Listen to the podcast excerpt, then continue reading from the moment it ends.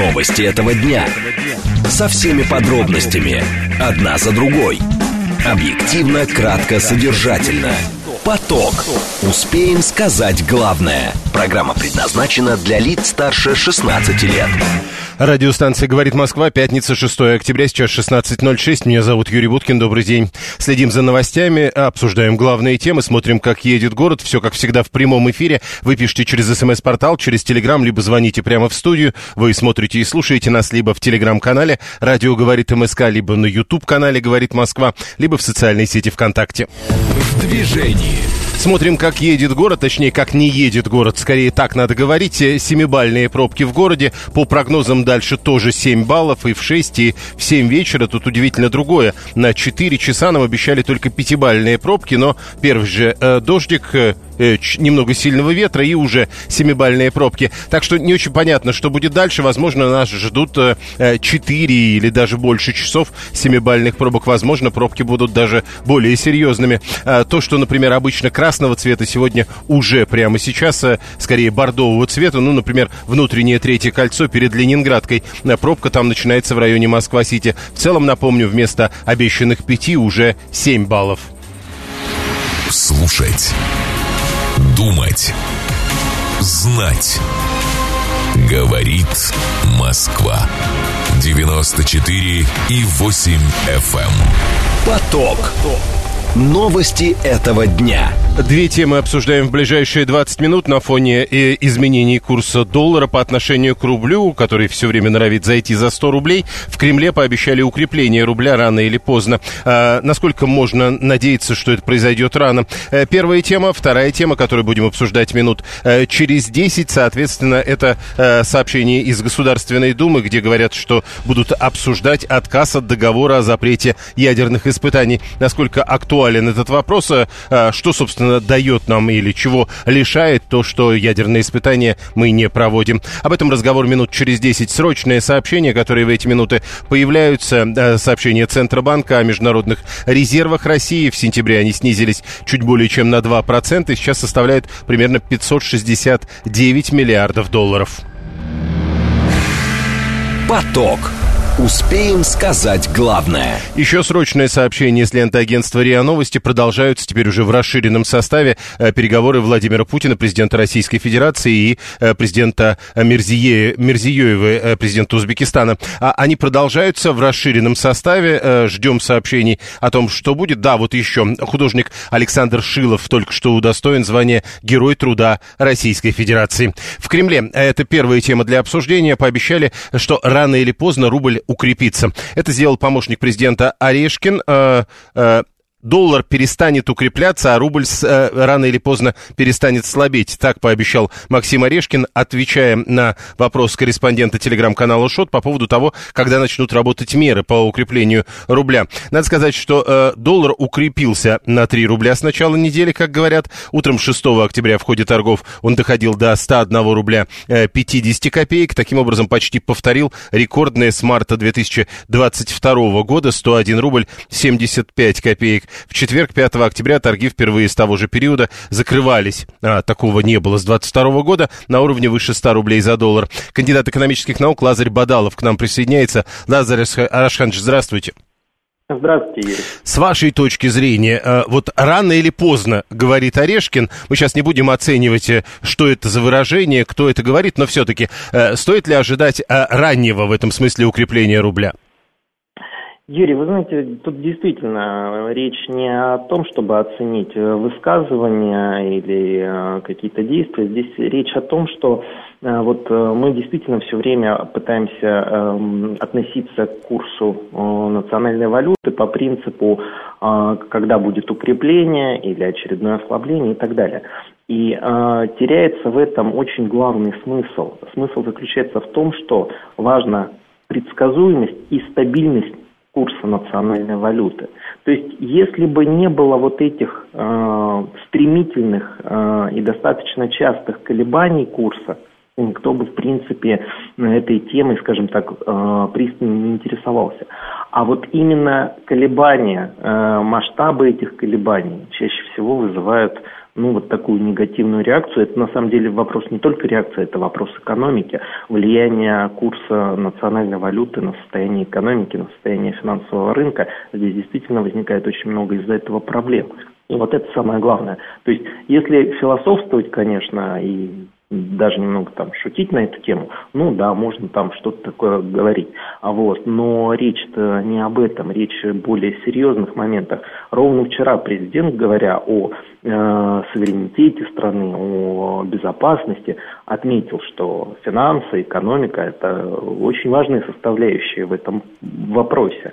А, и в то же время мы понимаем, что вот э, такие явления, они на пользу экономики не идут.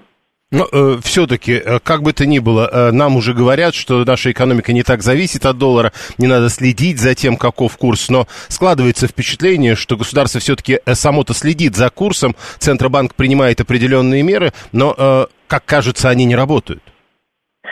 А вы знаете, вот насчет того, что там принимает меры, работают, не работают, это вообще отдельный вопрос. А, прежде всего о том, что, а, опять-таки, следим или не следим. А, влияние а, курса на экономику, безусловно, очень высокая.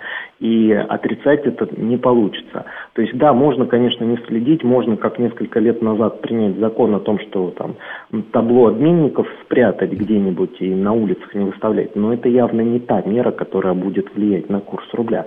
А, почему? Потому что а, от курса зависит очень многое в стране. А, опять-таки, неважно, а, о какой иностранной валюте идет речь нужно понимать, что чем э, вызывает, скажем так, интерес или опасения там, вот эти колебания курса. Это э, экономика, которая не может существовать, современная экономика не может существовать без импорта. И даже в условиях импортозамещения нужно понимать, что э, все равно будут какие-то производственные цепочки, которых потребуются импортные комплектующие, импортные составляющие. Да, когда мы говорим про импортозамещение, мы имеем в виду, что нельзя все полностью готовую, всю готовую продукцию только покупать за рубежом. Нужно производить в стране. Но невозможно сегодня производить современные э, товары, э, технологии без э, импортных комплектующих, без импортной составляющей. Соответственно, здесь всегда будет играть э, важную роль э, курс национальной валюты. Даже если мы выходим из зоны доллара и евро, вот этих недружественных стран, но ориентируемся на дружественные валюты. Колебания курса все равно будут играть очень важную роль. А вот, поэтому вот этот момент нужно учитывать. Действия Центробанка, ну, это, скажем так, даже можно в какой-то степени выделить как отдельную тему. Угу. Хорошо, тогда по-другому попытаюсь. Э, два дня назад Песков говорил, доллар по 100 рублей не должен вызывать поводов для беспокойства. И вот я вас тогда спрошу, не, не вызывать поводов для беспокойства, потому что это не важно для а, обыденной жизни, или потому что это все равно наступит? А, знаете как, э, все-таки ориентироваться на высказывания не экономистов, ну, я бы не стал. Почему? Потому что э, вот такого рода общие высказывания, они, наверное, э, свойственны для вот, там, людей, которые не погружены в эту тему. Но если я на ситуацию смотрю с экономической точки зрения, я сразу же начинаю рассуждать о, об инфляции, о влиянии курса на экономику страны, о том, как будет развиваться ситуация с денежно-кредитной политикой, какие меры будут принимать финансовые власти, и в том числе и Центральный банк. Как мы вообще будем строить свою экономическую политику, в том числе включая вопрос э, валютного регулирования, курса. Ну, то есть такой достаточно глобальный, важный момент. Почему я опять-таки вспомнил вот эту стату вчерашнего президента. Потому что это вопрос национальной безопасности. И игнорировать, в частности, там, один из важных элементов э, курс национальной валюты ну, невозможно, не получится. То есть, да, в общих чертах, как я опять уже сказал, можно же там на эту тему пошутить, можно, конечно, как-то там ее отодвинуть, но это э, такой общий подход. А если мы говорим серьезно о ситуации, то здесь действительно есть определенные проблемы, и нужно определяться, как будем трансформировать свою экономическую политику, на что будем ориентироваться, как будем, э, в каком направлении будем двигаться. Пока я вот таких решений не вижу. Да, есть какие-то э, меры э, экстренного реагирования, хотя сейчас тоже большой вопрос. Э, скажем так, ослабление курса началось еще э, в начале лета этого года. А к концу лета речь шла о том, что э, пока э, можно не вводить валютные ограничения. Вот, э, и действительно там в какой-то период времени ситуация стабилизировалась. Но мы видим, что проблема никуда не ушла, и она сама собой не решится. Оставлять это на откуп рынку мы видим, что не получается. Нужны какие-то меры. Ну, вот некоторые ваши коллеги говорят, что если будут новые ограничения на движение капитала, это укрепит рубль. А, безусловно, эта мера укрепит рубль. А, в то же время а, финансовые власти здесь как бы оппонируют и говорят, что не дело каждый раз вводить валютные ограничения. Могу согласиться, но опять-таки не в полной мере. Почему? Потому что, да, э, все время уповать на какие-то вот такие административные рычаги не стоит, но и в то же время допускать таких колебаний нельзя нужно как-то э, сглаживать вот эти колебания. Это раз. И опять-таки глобально определиться, как мы трансформируем свою экономическую политику. Э, что мы делаем с бюджетным правилом, э, каким образом э, формируется структура того же самого ФНБ. Ну, то есть здесь очень много таких фундаментальных вопросов, которые пока э, ну, какой-то степени даже не решены. Мы живем в условиях э, вот этой западной финансовой модели, но мы должны для себя четко понять, что так как мы жили раньше, уже не получится. Нужно трансформировать экономическую модель. Жить а по этом... китайской модели, спрашивает один из наших слушателей, мы можем? Э, вот насчет китайской модели, хорошо, что спросили, сразу могу сделать оговорку. Э, почему-то все стали говорить про китайскую модель, но забывают, что Китай на самом деле копировал свою модель Советского Союза. То есть вот это вот а, внешний юань и внутренний юань, это на минуточку не стоит забывать переводной советский рубль, который был для международной торговли, и советский рубль, который был внутри страны. Но я категорически к этому не призываю, потому что это устаревшая модель, нам она точно не подойдет, это абсолютно не нужно.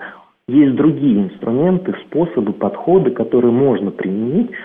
И самое главное, вот опять-таки повторюсь, мы будем сглаживать вот эти колебания. Никто не говорит о том, что курс рубля должен быть сильным, крепким, один рубль, один доллар. Не к этому стремиться. Стремиться к тому, чтобы не было колебаний, чтобы на коротком промежутке времени изменение курса 20-30% это ненормально. Это вредит экономике. Спасибо. Кандидат экономических наук Лазарь Бадалов был с нами на прямой связи. 123-й обращает внимание, что больше года с начала специальной военной операции курс рубля колебался на приличном, как он говорит, уровне, а потом что-то случилось. И нефть при этом вроде не по 30, то есть не понимает. 530-й пишет, что китайская модель это хорошо, но есть нюанс, мы не китайцы. А, Адам 437 несколько лет отправлял вам позитивные сообщения, но не сегодня. Наблюдал за торгами акций наших компаний, даже в Валдае им не помог. Когда-нибудь рубль станет крепче, но не в ближайшее время, пишет Адам. Напомню, в отличие от Адама, Максим Орешкин пошел дальше. Э, помощник президента России на вопрос, э, когда начнут работать меры по укреплению рубля, сказал иначе. Рано или поздно. Внимание! Говорит Москва. 94 и 8 FM. Эм. Поток.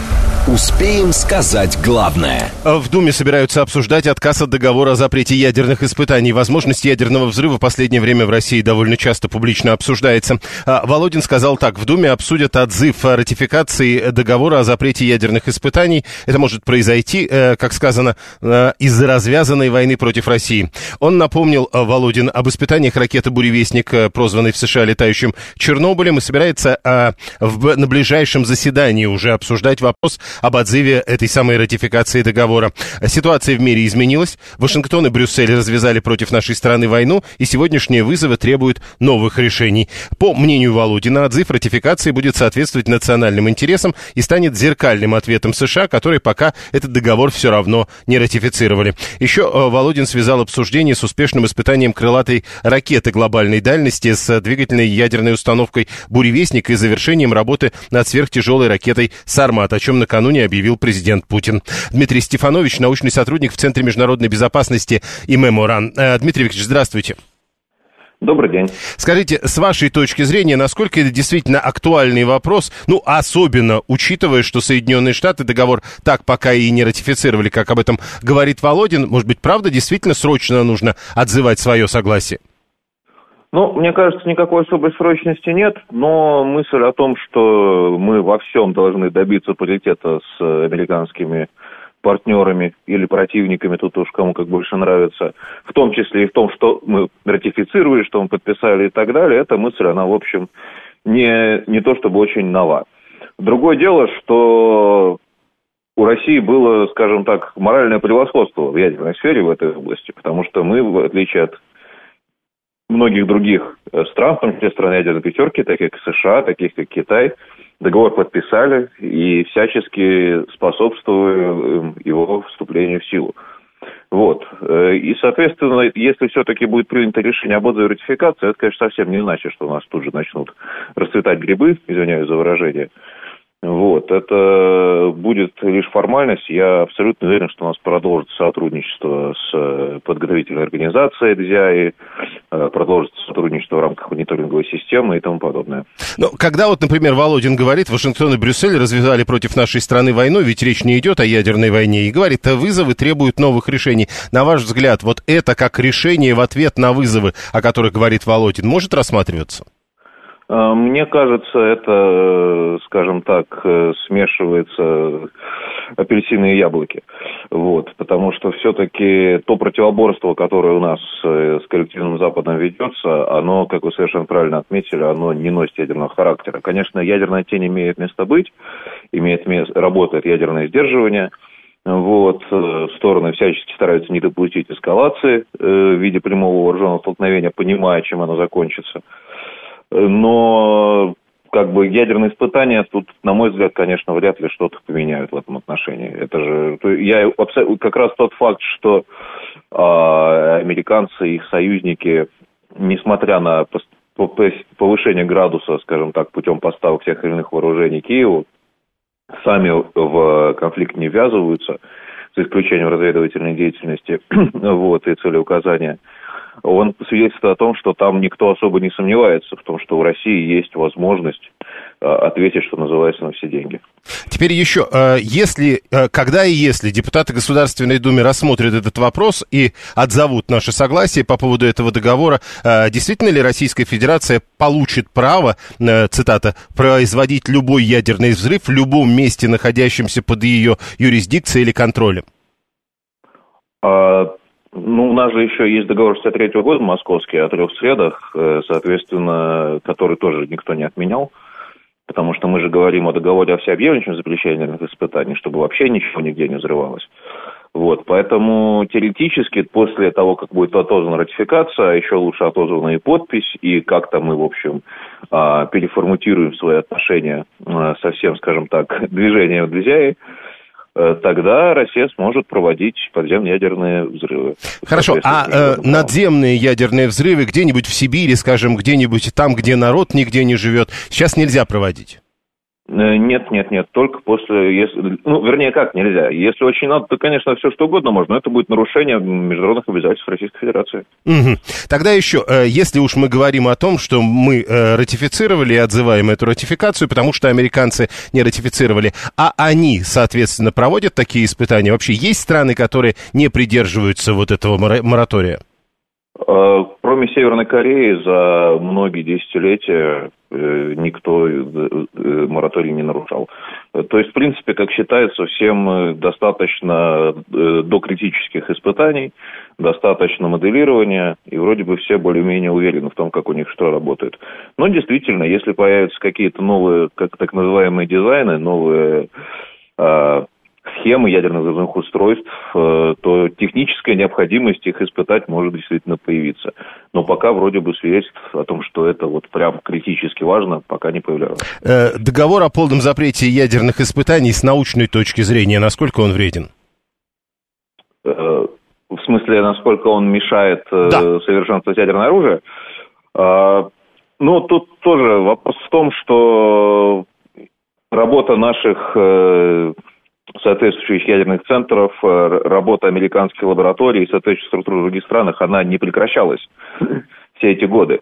И совершенствование идет просто без э, выхода, что называется, без формирования э, Э, без грибов, как вы сказали в начале. Да, без, без грибов, да, да, да. Грибы, тем более, уже очень давно, на самом деле, приличные страны не, не осуществляли. Да и Северная Корея тоже, также у нее были все... А это вот отдельный вопрос, кстати, отдельные. Э, в завершении разговора. Э, обычно говорят, ну как можно вспоминать о возвращении, к примеру, к ядерным испытаниям, учитывая то, что, к примеру, было у нас в свое время на полигонах. Нынешние испытания и испытания, скажем, 80-летней давности, это одно и то же?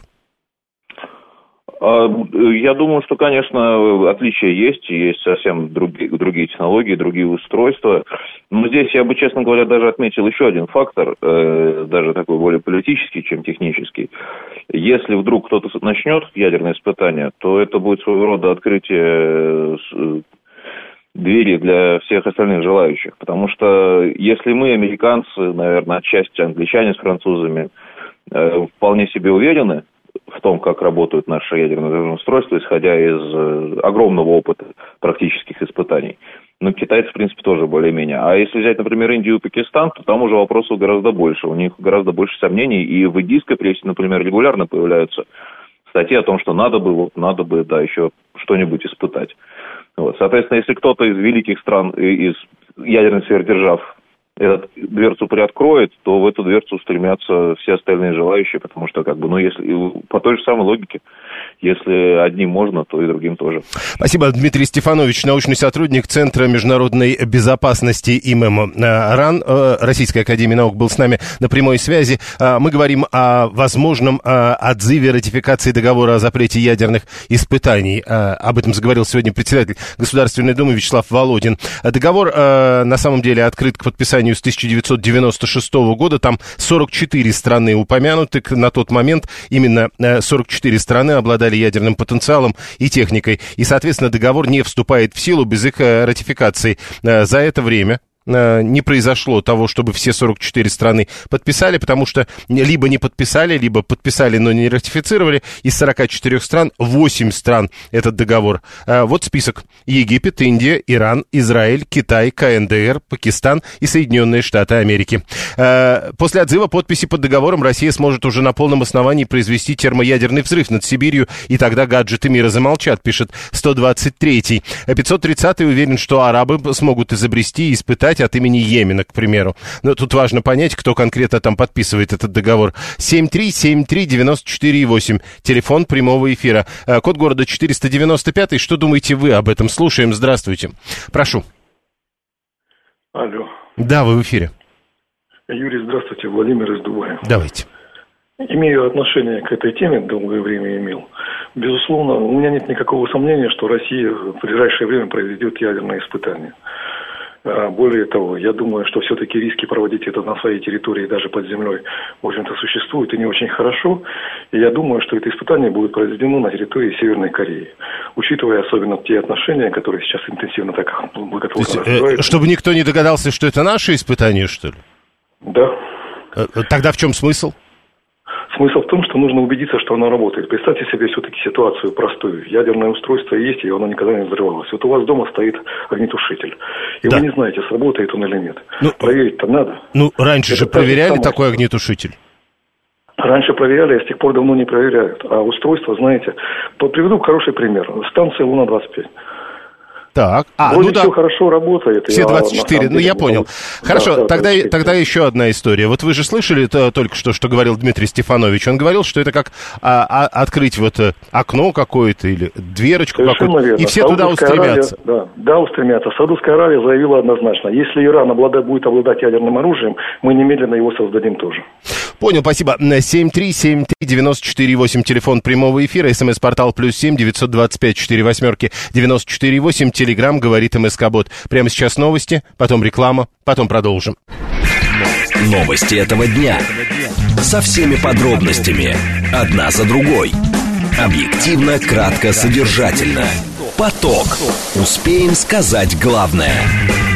Радиостанция «Говорит Москва», пятница, 6 октября, 16.37. Меня зовут Юрий Буткин, добрый день. Следим за новостями, обсуждаем главные темы, смотрим, как едет город. Традиционно по пятницам вечерний час пик наступает намного раньше, сегодня еще раньше, благодаря сильному дождю и ветру это началось. А, но вот именно с пробок в Москве мы начнем. В движении. Как едет город? Э, город едет плохо, семибальные пробки, при том, что на 4 нам обещали 5 баллов, на 5 6 баллов, и только в 6 вечера должны были э, начаться семибальные пробки. Они начались еще до 4 часов и, видимо, надолго останутся с нами. Э, бордового цвета на севере третье транспортное кольцо, э, бордового цвета все, что касается московской кольцевой автодороги на северо-западе, ну, э, еще, я бы сказал, бордового цвета э, Можайка при выезде в сторону области, но в целом, еще раз напомню, в городе семибальные пробки. Слушать. Думать. Знать. Говорит Москва. 94 и 8 FM. Эм. Поток. Новости этого дня. Две темы обсуждаем в ближайшие 20 минут. В Государственной Думе отметили популярность педагогических специальностей среди молодежи в Российской Федерации. Можно ли говорить о том, что профессия педагога снова в фаворе у граждан? Первая тема. Вторая тема. Власти Москвы сообщили о росте числа пассажиров общественного транспорта. За 9 месяцев их стало больше на 7%. Что могло стать причиной этих изменений? Поговорим минут через 10.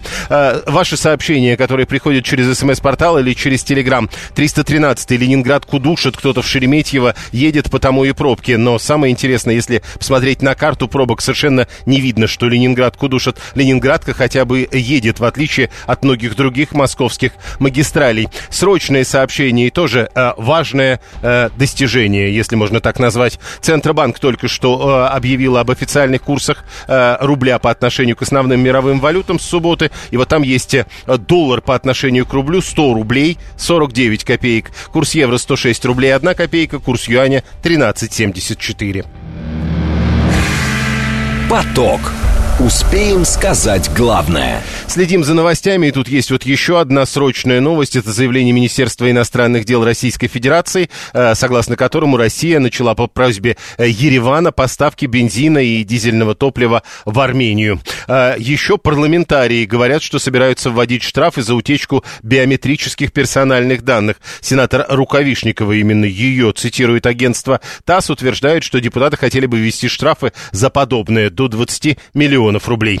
А теперь э, из Совета Федерации в Государственную Думу. Там говорят о популярности педагогических специальностей среди молодежи в Российской Федерации. Говорят, что в текущем учебном году наплыв студентов отмечен э, не только на бюджетные, но и на платные отделения. Ольга Пилипенко была у нас в эфире, член комитета Нижней Палаты парламента по науке и высшему образованию. Она говорит, что на эти показатели повлияли целевые направления от школы администраций муниципалитетов, но как бы то ни было, очень серьезное увеличение по контрольным контрольным цифрам приема на бюджетные места, наплыв и на платное обучение. Проректор Московского городского педагогического университета Дмитрий Агранат к нам присоединяется. Дмитрий Львович, здравствуйте. Добрый день. А, вы можете подтвердить э, увеличение популярности педагогических специальностей среди молодежи, ну и, соответственно, увеличение конкурса на соответствующие профессии?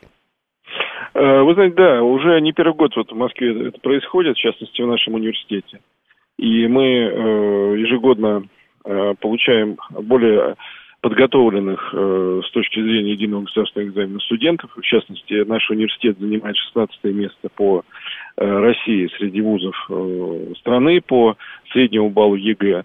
У нас ежегодно поступает э, большое количество победителей и призеров Олимпиад школьников э, в наши университетные педагогические специальности. Все это говорит о э, росте популярности педагогической профессии. А чем это можно объяснить, на ваш взгляд? Вы знаете, в Москве созданы хорошие условия для работы педагогов, для их профессионального роста. Э, э, естественно, их труд оценивается достаточно высоко, хорошей заработной платой.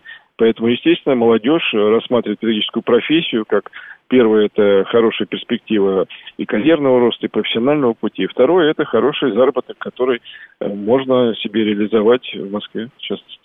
А, вот э, Станислав 719 пишет, надо смотреть процент юношей и после этого делать выводы.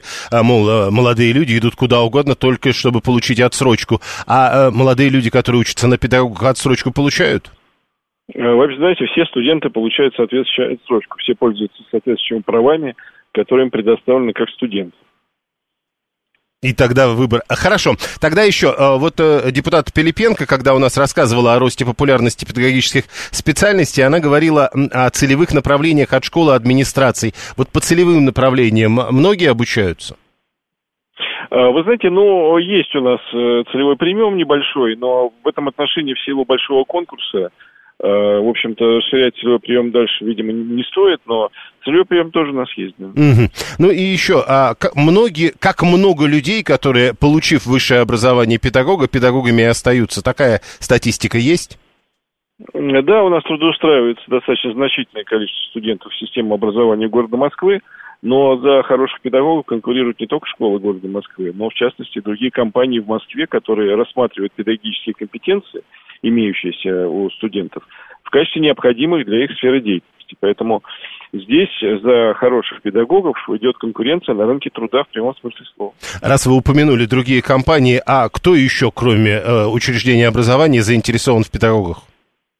Вы знаете, ну, заинтересованные компании, у которых есть свои э, учебные центры, например, Э, например, банки заинтересованы в педагогах, потому что у педагогов вообще хорошо поставлена, в частности, коммуникативная составляющая, тем более, что у нас есть примеры, когда, например, учителя математики идут в банки работать, они хорошо считают и хорошо коммуницируют, и вообще в тех сферах, где имеет значение компетенция вот именно взаимодействия человека с человеком, педагог, конечно, себя очень хорошо показывает. Например, учителя русского языка хорошо работают делопроизводителями, руководителями э, э, значит, подразделений, связанных с документооборотом и так далее. То есть компетенции педагога, они вообще очень нужны во многих сферах деятельности. Например, учителя географии со знанием иностранного языка хорошо себя зарекомендовали в туристической сфере. Вы понимаете, почему. Знают иностранный язык и хорошо разбираются в географии. Кому еще работать в туризме, как минимум.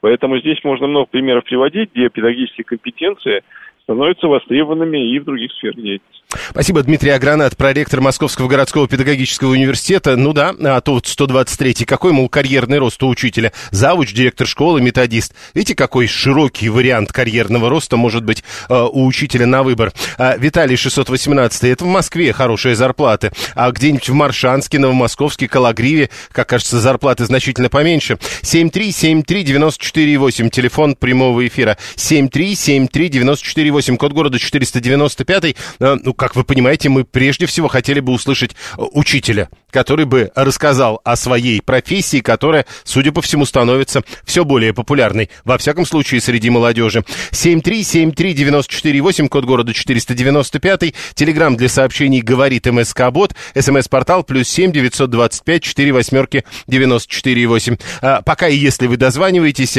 а, про Ленинградку, которую а, один из наших слушателей считает а, душит кто-то, потому что туда кто-то в Шереметьево едет, мол, потому пробки. 703 пишет, а ремонт Москва в Химках что, закончился? Может быть, это не кто-то, может быть, что-то, может быть, ремонт моста душит Ленинградку. Ну и Татьяна 590 рассказывает, я вчера на Ленинградке в область простояла три часа. Сейчас из-за ремонтов все потоки сходятся там в одну полосу.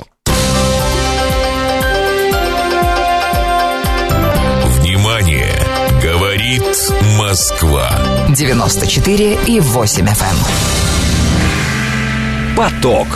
Успеем сказать главное. Ну и да, Виталий 618 говорит, слушайте, если кто-то важный, он обычно прилетает все-таки во Внуково. А, еще по поводу учителей. Москвичи назвали размер достойной зарплаты э, учителя. Это тоже, наверное, важно вспомнить, учитывая, что мы говорили о повышении популярности этой профессии. Так вот, по мнению участников опроса SuperJob, совсем недавно э, была такая новость. Э, зарплата учителя достойная, примерно 125 тысяч рублей. Как известно, средние московские зарплаты примерно на этом уровне и находятся.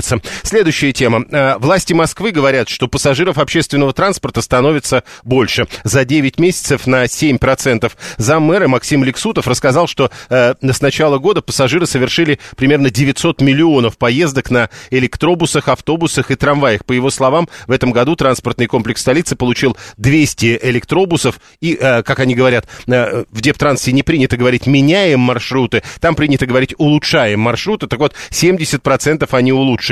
Илья Зотов, председатель Всероссийского объединения пассажиров, зампред в Общественном совете при Минтрансе. Илья Сергеевич, здравствуйте. Алло. Алло. А, а вот, Илья Сергеевич. Э, попробуем перезвонить. Э, зарплаты по Москве не 120 тысяч средние, это неправда, пишет 855 но вы хотя бы проверьте сначала. 855. Э, средние зарплаты по Москве, это официальные данные, они неоднократно назывались. А, а то, что... А откуда вы знаете, кстати, среднюю зарплату? Это отдельная история. По себе людей не судят. Вторая попытка вернуться к обсуждению роста числа пассажиров общественного транспорта с Ильей Зотовым. Илья Сергеевич, вы здесь? Да, на связи. А, вот теперь прекрасно. Скажите, с вашей точки зрения, ну, можно ли доверять этому росту в 7%, и если да, то чем он вызван? Ну, во-первых, повышение платежной способности граждан. Во-вторых, открытием э, диаметров 3 и 4 все равно сформировал определенного рода отказ э, ряда пассажиров от личного автомобиля. Хоть и диаметры открылись достаточно недавно, но это десятки тысяч э, ежесуточно, которые добираются теперь на диаметрах. И, конечно, просто так э, люди не приезжают на какую-то станцию от станции до какого-то офиса, они добираются, скорее всего, на городском транспорте. Здесь вот именно рост можно в том числе оправдать этими показателями, которые, э, безусловно, вряд ли выросли бы, если просто обновлялся транспорт. Люди, конечно, очень в Москве придирчивы, но транспорт в целом в Москве и так хороший. А вот ускорить движение, либо улучшить логистику, вот в этом плане Москва тоже системно преобразила э, маршрут пассажира, открыв э, два диаметра в этом году. А, я только хотел бы уточнить, вы сказали а, а, улучшение материального положения или ухудшением все-таки? Потому что, ну, обычно как становятся пассажирами, если они дальше не могут ездить на машине? Ну, здесь э, речь идет про скорость передвижения. Здесь э, стоимость проезда раньше была на пригородном поезде с учетом метро 180 рублей. Сейчас мы самый такой упрощенный вариант берем поездки, э, в три раза э, стоимость снизилась после открытия диаметров. То есть сейчас чуть больше 60 рублей занимает э, путь там в деньгах, имеется в виду на пригородном поезде, плюс метрополитен, поскольку пересадка фактически уже бесплатная, она включенная в эту поездку. И поэтому люди стали экономить деньги и, конечно, отказываться от личных автомобилей. Это не, не все, конечно, сделали, но определенный процент есть. С вашей точки зрения, если говорить о том, над чем еще работать тем, кто делает э, общественный транспорт таким э, интересным для большей части пассажиров, что не так? Ну, во-первых, э, достаточно сложно по-прежнему в центре города добраться, поскольку э, часто на остановку приходят два автобуса одновременно маршрута, хотя между ними должны быть интервалы. В итоге один автобус загружается по полной, электробус в том числе. Здесь мы говорим про маршрут условно третий, который идет э, в районе Китая города в Лубянке. Один автобус загружается полностью, второй идет пустой. И вот здесь, конечно, в этом плане нужно э, усилить внимание к интервалам передвижения, чтобы все автобусы ходили все-таки по расписанию. Пока здесь есть определенные сбои, но это может быть эффект того, что не хватает где-то дополнительной работы по светофорам и достаточно большие пробки. То есть сложно выдерживать все интервалы в московских реалиях. На следующей неделе, насколько я понимаю, будет, будут повышаться тарифы на проезд в московском транспорте. И, и когда объявляли об их повышении, говорили о том, что э, тут невысокие тарифы в Москве. А насколько это правда? Ну, это абсолютно правда, поскольку, когда мы говорим про стоимость проезда, мы должны учитывать возможность пересадок. В большинстве регионов страны э, каждая поездка оплачивается отдельно. Если мы возьмем тот же Санкт-Петербург, там стоимость э, проезда на городском транспорте плюс метро э, точно где-то в полтора раза дороже, чем в Москве, поскольку там не действует пересадка с городского транспорта на метрополитен. Это тоже важно учитывать. И в целом в Москве мобильность населения, она гораздо сейчас выше, чем последние 10 лет. И действительно работа департамента транспорта, как бы ее кто ни критиковал, она на самом деле видна.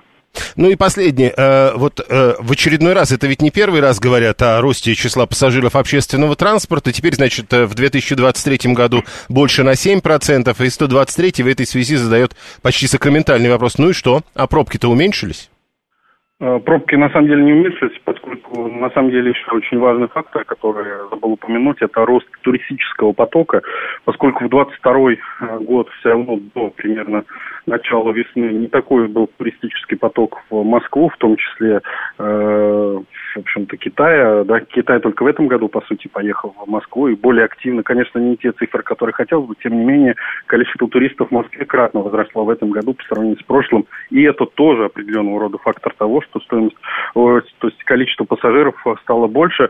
Но здесь вопрос к департаменту транспорта. Увеличение количества означает, что нужно пересматривать маршрутную схему, нужно добавлять дополнительные единицы, и в этом направлении важно работать. Спасибо. Илья Зотов, председатель Общероссийского объединения пассажиров и зампред Общественного совета при Минтрансе был с нами на прямой связи. А, а, так, 123 вас я про, а, даже в качестве вопроса а, процитировал. Виталий пишет, что МЦД-3, что МЦД-4 открыли сырыми, где-то станции недостроены, где-то их вообще физически нет, на МЦД-4 не очень подвижной состав. А вы бы хотели, чтобы их не открывали? То есть пока бы они не подготовились окончательно? Просто мне кажется, что лучше так учитывая, что тарифные предложения МЦД намного лучше, чем предыдущие. Э, Виталий, впрочем, пишет, что не, зависи, не заметил увеличения пассажиров, как-то не очень. А вот э, что на БКЛ народу полно, это факт, их визуально больше. Ну вот, кстати, БКЛ. Это ведь э, такая яркая история, она в некотором смысле э, может быть доказательством увеличения количества пассажиров. Э, новые линии, они обычно так быстро не раскатываются, как это произошло с Большой кольцевой линией. Как кажется, во всяком случае, что вы думаете по поводу общественного транспорта в Москве? Руслан 544 каждый день езжу по 5 часов за рулем по разным районам города, и вот он утверждает, что пробки уменьшились по сравнению с Лужковской Москвой 2011 года на 20%. Вот видите, у нас есть человек, я не очень очень понимаю, правда, как вы считали эти 20%, но есть человек, которому кажется, что пробок стало меньше. Слушаем вас, здравствуйте. Добрый день, Юрий, спасибо за эфир. Да, прошу. Знаете, сейчас последние года четыре работаю в такси, что хочу сказать. А, нужны, нужно возвращать цивильные маршрутки. Вот некоторые есть маршрутки, вот о них реально не хватает. Вот о чем даже ваш специалист говорил, когда проходит два автобуса, и потом окно бывает 20-25 минут маршрутки, которые не вот именно входят внутри района. То есть, например, я в Измайлово, он просто в Измайлово ходит, в Гальяну, даже, даже не нужно в соседний. То есть там, в принципе, внутри района пробок как бы не бывает, но людям реально вот, ну, тяжело бывают пересадки. Плюс вот у меня очень много клиентов, бабушки, которые едут до поликлиники, не от того, что у них денег много на такси, а от того, что неудобно и до остановки идти минут 15. Так а маршрутка а, ей никак не поможет. Нет, маршрут, вот, знаете, чтобы замкнутые были внутри района, там кругом бы они ходили, например... Ей вот, все равно придется идти до остановки. Но она спасет. Э, вот и реально, чтобы ее замыкало, именно соц такие объекты, чтобы она вот их задевала. Потому что э, у нас, э, например... Я, я знаю, Мосгортранс делает такие, когда закрывают поликлиники, специальные маршруты. Такое и должно быть, говорите вы. Я понял. 7373948. Только не маршрутки, пишет Виталий. Опять это кошмар и страх. В Подмосковье маршруток хватает. 882. Кто-нибудь может объяснить, почему на МКАД от Рублевского до Волоколамки каждый день все стоит? Но это точно не про общественный транспорт транспорт история. Э, Катя рассказывает, каждый день проезжая мимо БКЛ Кунцева, народу тьма, очевидно, пользуется спросом. Э, Алексей, верните нам Москву старика Батурина, где паркинг вторым рядом, баннеры над головами и блошиными рынками у метро. Да вроде пока не просили, ну вот до вас, во всяком случае, не было такого разговора. 7-3, вообще, надо сказать, что э, каждое время хорошо по-своему. Поэтому вернуть как это, в одну реку нельзя дважды, да? 7373948. Прошу. Алло, здравствуйте. Прошу а, вас. Вот а, мы как по пробке говорим, да? Мы говорим про общественный транспорт в Москве. А, просто извините, я вот хотел сказать про московский скоростной диаметр. Вот в прошлую пятницу решил воспользоваться вот в новый, новый, новым маршрутом а, на дачу поехать по Симферопольскому шоссе. И что вы думаете? А, в районе а, Курьянова образовалась пробка вроде думаешь, новая трасса, пробок не должно быть специально построена. Но ехал, ехал, ехал и уперся в тот момент, где съезд а, на улицу Лип, на Липецкую улицу там, и все машины поворачивают а, в три ряда направо. Потому что опять съезд сделали только одну полосу. То есть м, проект строили, а эффект, вот на мой взгляд, минимальный. Ну, понятно. То есть я однажды попробовал, а не получилось, поэтому эффект минимальный. Такое бывает. 7373948, э, телефон прямого эфира, но мы все-таки не столько о э, новых дорогах.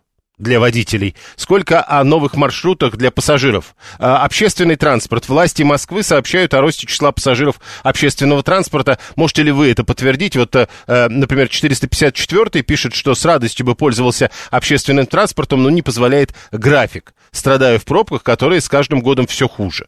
Но я вот, кстати, не готов с этим согласиться. Я вот скорее бы говорил о том, что пробок, как кажется, во всяком случае, сейчас э, больше возможностей выбрать направление, по которому пробок будет меньше.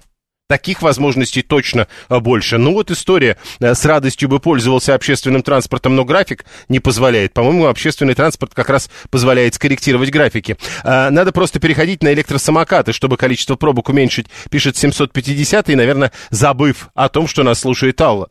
Сейчас я представляю, что она нам напишет по поводу электросамокатов и их развития. Слушаем вас. Да, прошу. Добрый день, Игорь. Да, прошу. Слушай, ну, я считаю, что маршрутов стало больше, ездить стало удобнее. И если бы еще власти Москвы стыковали бы с Подмосковьем, вообще было бы идеально. Подождите, Пока... но, но, но эти, вот эти D1, 2, 3, 4, они же как раз и есть стыковка. Я про, по наземные маршруты, по, не, не железнодорожные, а про автобусные в большей степени. Так а, идея, по-моему, именно в том, чтобы вы оттуда приехали на железной дороге и тут удобно пересели на автобус. А вот не везде есть, я, к сожалению, вот сталкиваюсь, ну, в моем личном случае, то, что сложно добраться, например, с Новой Москвы в Котельнике, именно вот так. Приходится либо два часа едешь на общественном транспорте, ну, либо там без пробок полчаса на машине с пробкой там непредсказуемо. Но, э, э, с другой стороны, мы тут должны тогда с вами говорить о том, ну вот, возможно, учитывая то, что вы сказали, может быть, это как раз такое направление, которое, ну, то есть вас не так много таких. Вполне возможно. Я говорю про свой конкретный случай. Понял, спасибо. А, даже это надо учитывать. 7373948. Кому не нравятся а, дороги, которые каждый год улучшаются, пусть ездят общественным транспортом, а, пишет Руслан 544. Мне все нравится. Пробки всегда можно объехать, если умело сотрудничать с навигатором. Вот это, кстати, тоже важная история, но я надеюсь, мы хотя бы не требуем, чтобы власти учили нас сотрудничать с навигаторами. Виталий, новшество нового подхода к транспорту – это разные социальные маршруты со столь витиеватыми витиеватыми трассами, что сам черт ногу сломит, словно Сусанин прокладывал. Это да. Э, я помню вот один автобус, который мне всегда очень нравился, по-моему, номер 36. Он прекрасен. А утром отправился, возможно, к вечеру доедешь. Понятно, что я несколько утрирую, но все-таки 481 э, из Новой Москвы в Котельнике, может, работу сменить, пишет э, Вася 481. Мы просто друг другу не советуем без спроса. Тоже договаривались вроде неоднократно. 481. Почему о подорожании стоимости я узнаю краем уха в контексте вашего разговора, а не из выпуска новостей? Потому что в выпуске новостей это было не сегодня. Э, просто вы не слушали, видимо, новости, не следите за новостями, и вряд ли это наша проблема. Э, внутри третьего кольца навигатор больше не сотрудничает, говорит 336-й. Э, Виталий говорит, ну да, кстати, цены-то подняли еще вроде в понедельник. Не знаю насчет понедельника, но это было точно не сегодня, сегодня это не новости. 123-й очень порадовала инновационная разметка на дорогах, которая сильно помогает и дисциплинирует водителей. В этой связи 123-й даже использовал фразу «Браво, Лексутов». Э, еще, если трамваи соединить с электричками, вот что тогда будет интересно. А это, кстати, э, я где-то видел уже. Ну, в Европе, во всяком случае, это точно есть, когда трамвай выезжает из одного города, в итоге приезжает в другой. При этом параллельно ходят еще и электрички. 581 э, говорит, а я на этой работе, которую вы предлагаете поменять, уже 7 лет работаю и люблю эту работу. Ну, тогда, собственно, будьте готовы ехать э, из Новой Москвы в Котельники, при этом не в самом э, веселом и интересном варианте. В Мюнхене хуже транспорт, чем у нас, рассказывает Вася 481 и и что еще? Э, про навигатор это уже было. Э, и да, э, про социальный маршрут тоже было. Все. И главное, про электросамокаты мы не поговорили с пузатыми мужичками, которые на этих самокатах рассекают по главным московским магистралям. И это проблема. Прямо сейчас новости.